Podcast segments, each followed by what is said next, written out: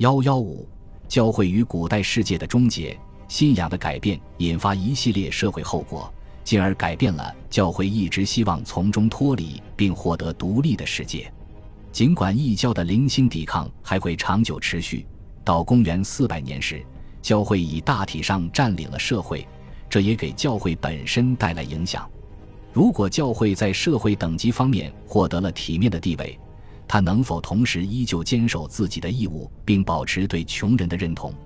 针对教会金库最早的指控是关于那些名列穷人名册者生活费用问题的。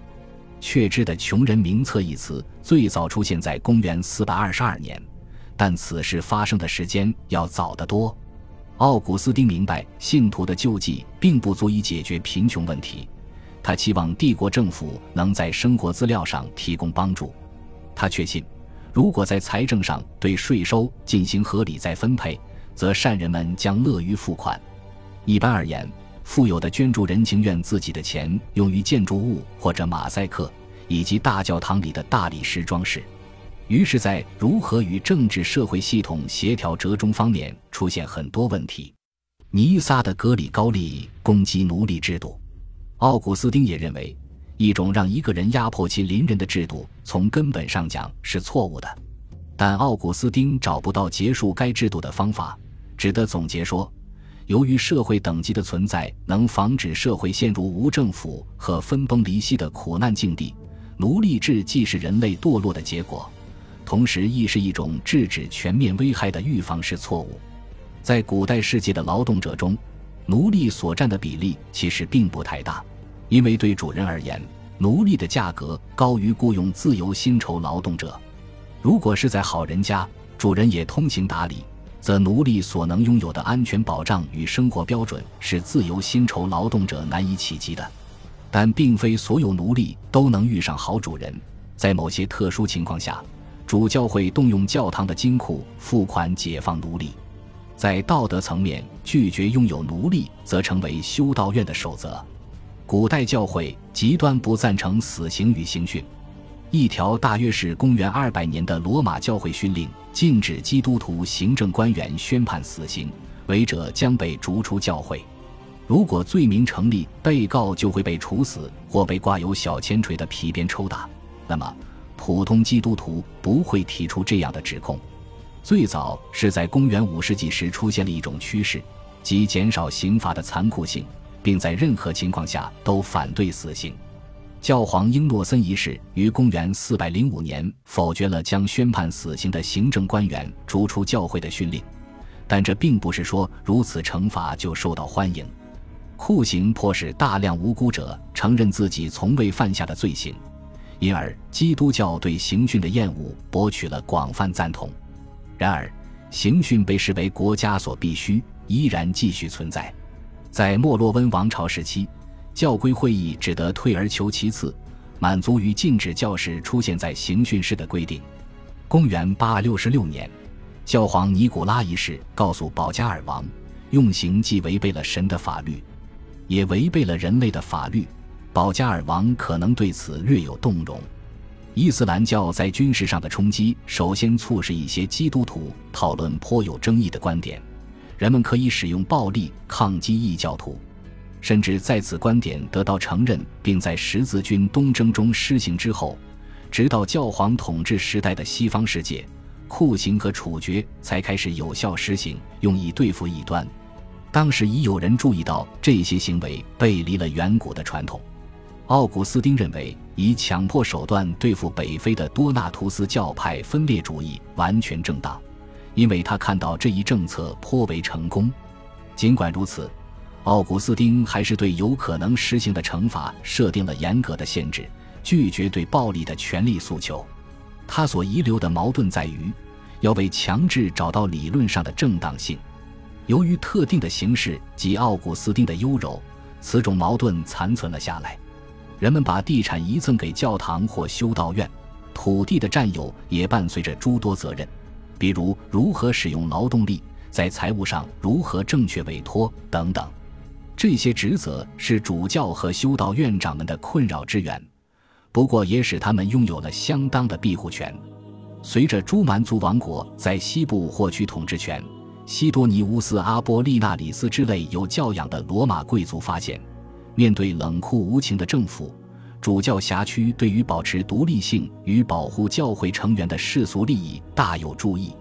人们对一位主教的期望不仅仅限于在布道中卓越的诠释与说教，他还必须是一位社团领袖。在叙利亚。塞若斯主教迪奥多里特为自己的小镇修建了多处柱廊和浴场，以及两座桥梁和一条高架引水渠。在从城镇向外扩展进入周边乡村的过程中，基督教从未丧失原初的城市宗教特征。乡村地区固守旧日的农人迷信，皈依过程颇为缓慢。尽管有众多女人和手工业者加入教会。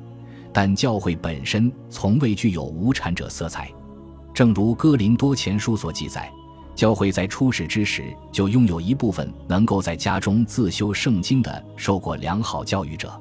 在一个修辞学被纳入学校课程的社会里，雄辩的布道能博取赞赏，但一般而言，传道者的真诚态度与个人激情所起的作用更胜于娴熟的短语运用。以城市为基地的主教们与城市团体的关系日益密切，这种关系对蛮族入侵之后的社会意义重大。至公元三世纪时，主教们签名时已在自己名字后面附加上了所在城镇名称的形容词形式。不同主教的教育程度可谓千差万别。主教由教区的教众集会选举产生，但行省大城市中有圣职任命权的主教们对此有否决权。主教为本地人，并非被委派的外地人或海外人士，他们很贴切地反映了当地俗人大众的特色。如奥古斯丁所见，文盲主教的数量极少，他们经常会成为那些略受过教育者的嘲弄对象。到了公元五世纪中期，主教这一职位可用来安置自愿退休的禁卫军长官或被迫退位的皇帝。异教诗人潘诺波里斯的居鲁士曾官至君士坦丁堡市政长官，但为宫廷大臣克里萨菲乌斯所嫉恨。为了自保，居鲁士只得接受洗礼后成为弗里吉亚主教。在他之前，此地已有四名主教被愤怒的民众们私刑处死。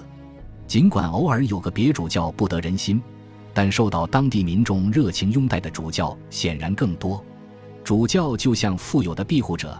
人们期望他能在行政官员或税务机构面前为教区民众的福祉陈情，还能为民众提供工作。奥古斯丁喜欢引用一位智者的格言，称自己身为别人的担保人，对这方面的个人声望过于关注。奥古斯丁担忧自己社会角色的危险性。有位熟人当选为主教后，奥古斯丁写信告诫他勿要看重该职位的排场。当高处摆着锦缎覆盖的宝座，修女唱诗班唱着歌欢迎他时，此事的荣誉已然失去。公元五世纪的入侵风暴使得所有世间荣誉仿佛都岌岌可危。诸蛮族王国的建立将早已存在的接管现状正式化了。早在君士坦丁时代以前，罗马军团中一些最优秀的战士就来自日耳曼部落。尤里安皇帝在攻击君士坦丁的赞诗中，指责君士坦丁让蛮族人升任国家高官，但尤里安后来也颇令罗马贵族失望，因为他不得不授予一位蛮族将军执政官的荣衔。公元四世纪初的汪达尔人斯迪里戈掌握着西部的所有实权，在公元四百七十六年之前很久，这种共存关系已经非常深入。要抗拒他，无疑是徒劳的。公元三百七十五年，哥特人为躲避凶人而涌入巴尔干半岛，之后于公元三百七十八年在亚德里亚堡摧毁了皇帝瓦伦斯的帝国军队。米兰的安布罗斯认为，来自北方的蛮族洗劫了上帝之城，这应验了圣经中有关哥格与马各的预言。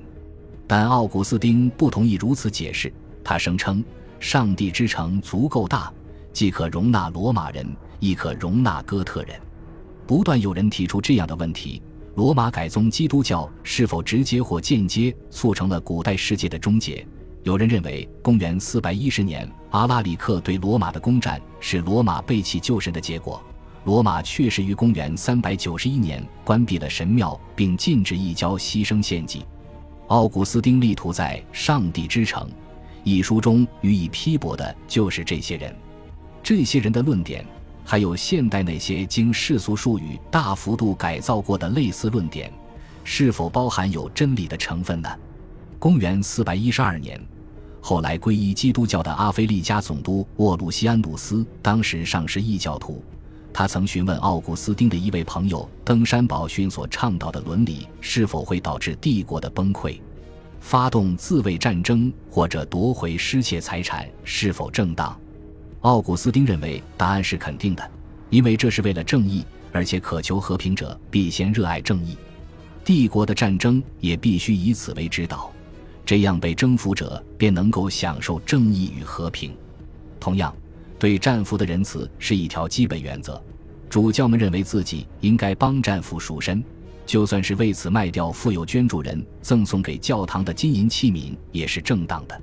没有证据表明教会曾谴责或阻碍保卫帝国、抵御阿提拉的行动，倒是有证据显示，正是在这一时期首次出现了隶属于罗马军队单位的随军牧师。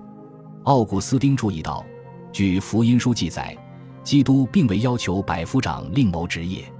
不过，奥古斯丁如果看了托莱多大教堂接到的征兵令，大概会深感疑虑。当西哥特国王前往征战时，这里有大约五百人被征召入伍。关于基督教的和平主义，或者如吉本的著名论断所称，基督教关于忍耐与懦弱的说教，有一个似乎比这更合理的答案，即教会提供了一个替代社会。该社会包含着与现实社会相反的职业架构以及相异的忠诚取向。禁欲文本中的警告性内容透露出某些信息，即主教人选的确定并不仅仅是出于宗教方面的考虑。教会争夺可用的人才，他会将有野心者吸纳入自身权力体系中。对这些人而言，加入教会并非必须；但对他们为之效力的教会而言，他们的才干却是必须的。如果不加入教会，这些人很可能成为有用的战士、管理人、生意人或者制造商，致力于增加社会物质财富，而非将财富转入救济穷人或营建拉文纳宏伟大教堂之类的事业。不过，对于该问题，即便是这样的答案，也明显建立在隐含的价值判断之上。公元两世纪时，瑟尔苏斯认为教会中能够接受公职的受教育者太少。那么，在公元四世纪与公元五世纪，教会雇佣的受教育者是否太多呢？这一时期的证据显示，古代后期的教堂严重缺乏人手。北非的教会理事会不断哀叹神职人员的短缺，而奥古斯丁的通信内容则表明，那些已有的神职人员似乎全部才识平庸。当然，也有例外。比如安布罗斯就辞去了行省总督职位，成为米兰的主教。在米兰，安布罗斯利用布道指导皇帝瓦伦提尼安二世如何履行自己职责。他以特殊的使节身份为军国大事效力。当时的主教们往往发挥如此作用，人们一想主教们有神力相助，因此有他们参与的谈判更容易成功。大富翁保利努斯卖掉大部分自己的地产。然后隐退到诺拉去创作纪念圣费利克斯的宗教诗篇。不过，并非所有基督徒都看好保利努斯放弃世俗财富的举动。他宣布这一好消息时，曾请求教皇惠临，但遭到断然拒绝。一个人可能遗弃世间高位成为主教，但从社会角度看，相反的身份变动就不甚妥当。晚期古代世界的主教们不同于中世纪后期或文艺复兴时期的主教，他们将精神职位与重要的世俗行政集于一身。公元六百四十一年，主教居鲁士向阿拉伯入侵者投降，交出了亚历山大里亚城。这位居鲁士就身兼主教与埃及长官之职，这在时人眼中极为平常。居鲁士穿的一只鞋上有主教徽章。另一只鞋上则有长官徽章，在古代，这相当于戴双冠。有一点毋庸置疑，那就是改宗基督教给帝国的行政带来了难以应对的复杂性。基督徒们喜欢对教条中提炼出的观点进行永无休止的争吵，而且观点上的分歧还会波及其他涉及是否终止圣体圣事的共荣这样的关键性问题。这就是说，如果拒绝跟某些人一起领圣餐，就意味着不承认这些人是神之联合体的一部分，他们将被看作陌路人与局外人。从公元311年开始，直至公元7世纪末，伊斯兰教的到来，北非的大教会分裂为两个敌对集团，两派之间相互怨恨且禁止通婚，一方完全不承认另一方训令与圣礼的有效性。所有这些因素皆加剧了双方神学上的分歧。在东部，分裂派别同样层出不穷，这类派别有的比较小，有的则追随者极众。聂斯托里乌斯的追随者在帝国之外繁荣兴旺，他们不仅存在于波斯，还越过中亚进入中国。在神学谱系上，与聂斯托里教派截然对立的是疑性论教派，该教派拒不接受公元451年卡尔西顿第四届大公会的决议。疑性论信徒建立启迪对教会组织，与站在正教主教组织一方的信众分庭抗礼。政府在埃及和叙利亚骚扰迫害疑心论教派信众，其结果是，从公元634年开始，当这些行省首度遭到阿拉伯军队入侵时，拜占庭军队及政府的抵抗能力因众多疑心论教派市民的极度疏远而遭严重削弱。疑心论教派市民们很快发现，阿拉伯人尽管并不总是很宽容，但较之君士坦丁堡的严厉政策。这些新统治者还是容易相处得多。在埃及，背离基督教加入伊斯兰教的规模如此之大，一位西奈的修士对此深感悲哀。最终，他在绝望中结束了自己的生命。而在如此背景下，连自杀行为都无人指责。阿拉伯人征服了叙利亚、埃及和北非，随后又征服了西班牙南部和西西里。在终结古罗马世界的统一方面，阿拉伯征服活动所起的作用超过任何其他因素，地中海从此再也不是罗马的内湖了。恭喜你又听完三集，欢迎点赞、留言、关注主播，主页有更多精彩内容。